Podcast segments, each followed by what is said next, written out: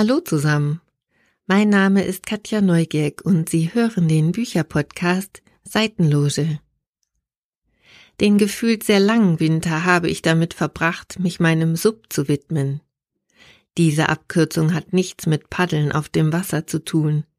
Vielmehr steht sie für Stapel ungelesener Bücher. Auf Instagram finden Sie unter diesem Hashtag neben schön in Szene gesetzten Stapeln auch einige kreative Ideen der Lagerung von Büchern. Zum Beispiel auf Rollbrettern, die man unter dem Bett hervorziehen und wieder verschwinden lassen kann. Oder wackelige Konstruktionen, die in der Bauart dem Stapelspiel Jenga nicht unähnlich sind. Apropos, vom Stapel ungelesener Frühjahrsneuerscheinungen habe ich für diese Folge wie üblich vier Bücher ausgesucht. Eine weitere Folge ist bereits in Planung und die dafür vorgesehenen Bücher lagere ich einfach in einem kleinen übersichtlichen Stapel auf meinem Schreibtisch.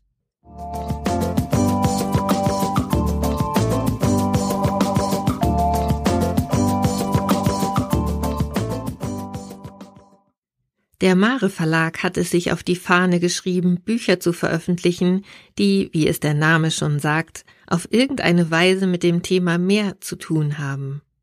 Nun ist ein neuer Krimi des niederländischen Autors Matthijs Dehn erschienen.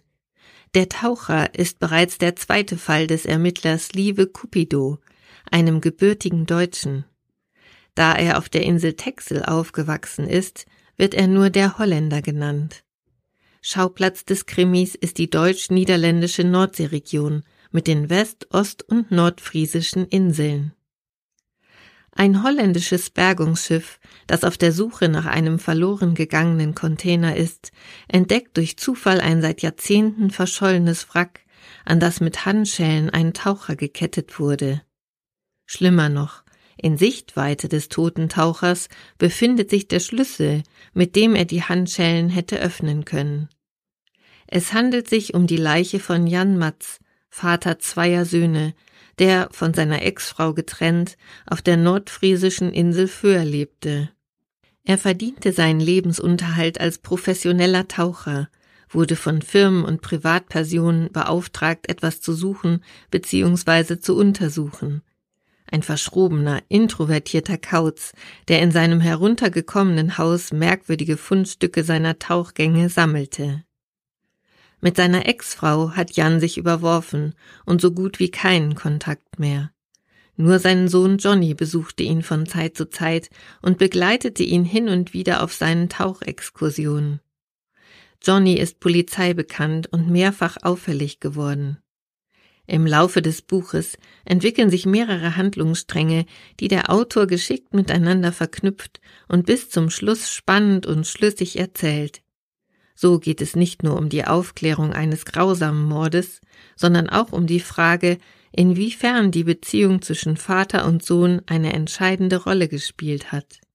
Besonders gut gefallen haben mir die atmosphärischen Beschreibungen der Szenerie. Man riecht förmlich die salzige Meeresluft, hört, wie die Kutter den Hafen verlassen, und man kann sich die einzelnen Protagonisten mit ihren Eigenheiten lebhaft vorstellen. Es fallen auch einige Fachbegriffe aus Seefahrt und Tauchsport, mit denen man als Laie nicht unbedingt was anfangen kann, die die Eindrücke und die Atmosphäre aber noch mehr verstärken. Eine spannende Geschichte, wie eine frische Brise am Krimihimmel sozusagen.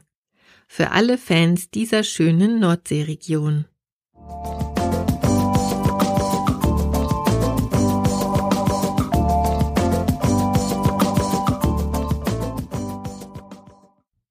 Das Buch Unberechenbar hat ein recht unspektakuläres Cover, das ebenso wenig über den Inhalt verrät wie der kurze Titel. Die amerikanische Autorin Dana Spiotta erzählt die Geschichte der 53 Jahre alten Sam, die gemeinsam mit ihrem Mann und ihrer 17-jährigen Tochter in einem Vorort von Syracuse lebt. Im Klappentext wird ihr Leben als sichere Vorortexistenz beschrieben. Ihr Mann ist beruflich erfolgreich, verdient sehr gut. Sam hat einen Teilzeitjob, ihr Leben verläuft in geregelten Bahnen, scheinbar ohne Höhen und Tiefen. Schnell nimmt die Geschichte an Fahrt auf, als sie sich in ein abbruchreifes, aber architektonisch besonderes Häuschen verliebt und es spontan kauft. Es liegt inmitten eines Problemviertels von Syracuse, und so löst diese Entscheidung eine kleine Lawine aus. Sam verlässt ihre Familie, um in dem neuen Haus zu wohnen und es nach und nach zu renovieren. Auch kommt es zum Bruch mit ihrer geliebten Tochter eine Entwicklung, die sie nicht vorhergesehen hat und unter der sie sehr leidet. Ihre Zerrissenheit und das Wechselbad der Gefühle wird von der Autorin sehr eindrücklich beschrieben. Spannend ist auch zu erfahren, wie die Tochter wiederum ihre Mutter in ihren Irrungen und Wirrungen wahrnimmt. Was nun klingt wie die Geschichte einer Frau in den Wechseljahren, ist doch so viel mehr als das. Politische und gesellschaftliche Themen des heutigen Amerikas werden geschickt aufgegriffen und aus dem Blickwinkel einer weißen, älter werdenden Frau betrachtet. Einer Frau, die einen Neuanfang gewagt hat und offen sein möchte, aber doch immer wieder in alte Muster und Denkweisen zurückfällt. Um es auf den Punkt zu bringen, ein sehr amerikanisches, kurzweiliges und topaktuelles Buch.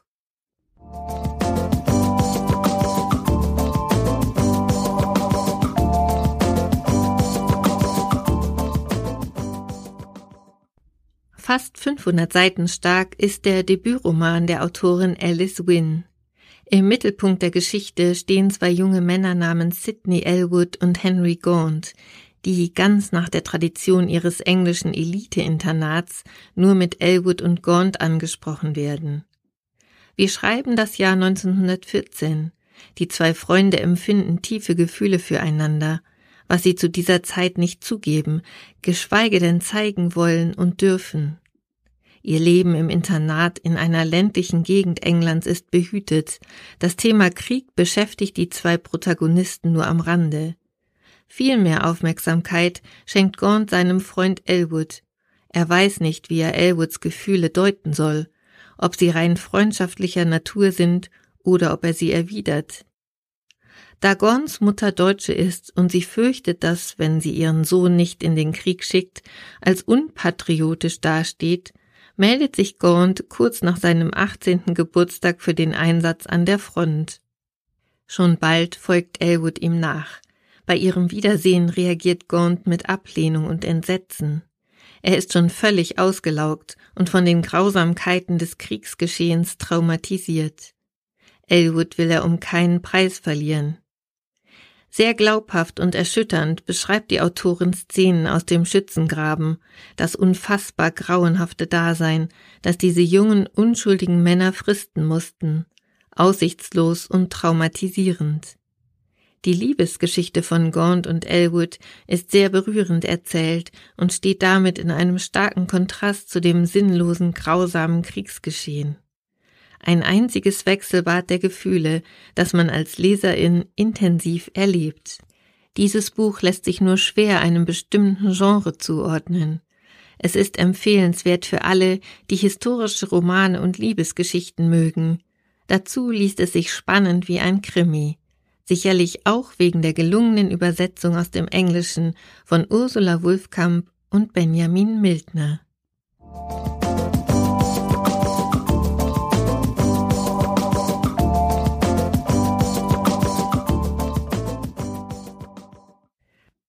Um es vorwegzunehmen, das Buch 22 Bahnen ist mein absolutes Lesehighlight dieses Frühjahrs.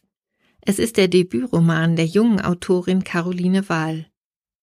Die Ich-Erzählerin Tilda lebt mit ihrer kleinen Schwester und ihrer Mutter im traurigsten Haus der Fröhlichstraße, in einer Kleinstadt, die sie hasst.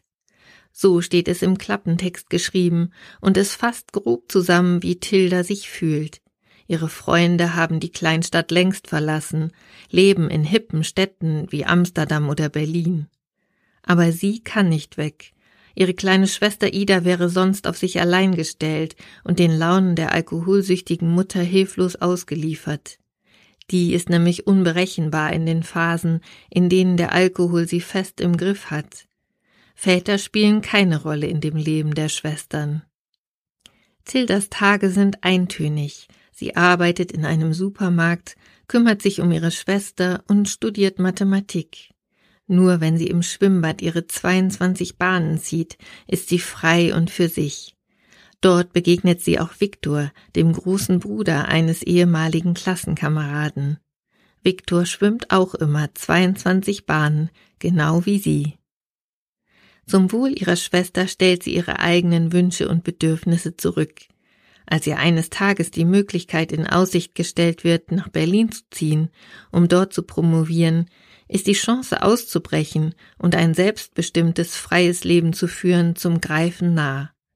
Doch nun gibt es Viktor in ihrem Leben, und zu Hause eskaliert die Situation mit ihrer kranken Mutter. An diesem Buch hat mir alles gefallen. Die Protagonisten, allen voran Tilda, aber auch die kleine Schwester und Viktor sind absolut glaubwürdig und auf Anhieb sympathisch. Trotz der schwierigen Umstände wirkt die Geschichte weder zu dramatisch noch zu kitschig. Besonders mag ich den Schreibstil der Autorin, die Dialoge mit einer ordentlichen Portion Witz und Ironie und die Wortwahl, authentisch und mitten aus dem Leben gegriffen. Dazu hat das Buch auch noch ein wunderschönes Cover und ist mit einem Lesebändchen ausgestattet. Ich freue mich schon auf weitere Romane aus der Feder von Caroline Wahl.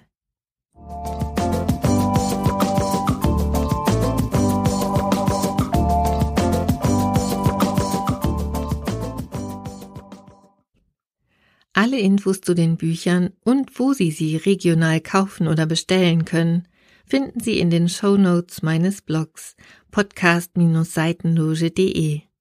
Folgen Sie mir auf Spotify, Apple Podcasts oder dieser. Und ich freue mich über Ihre Bewertungen und Kommentare. Und nicht vergessen, nach dem Hören kommt das Lesen.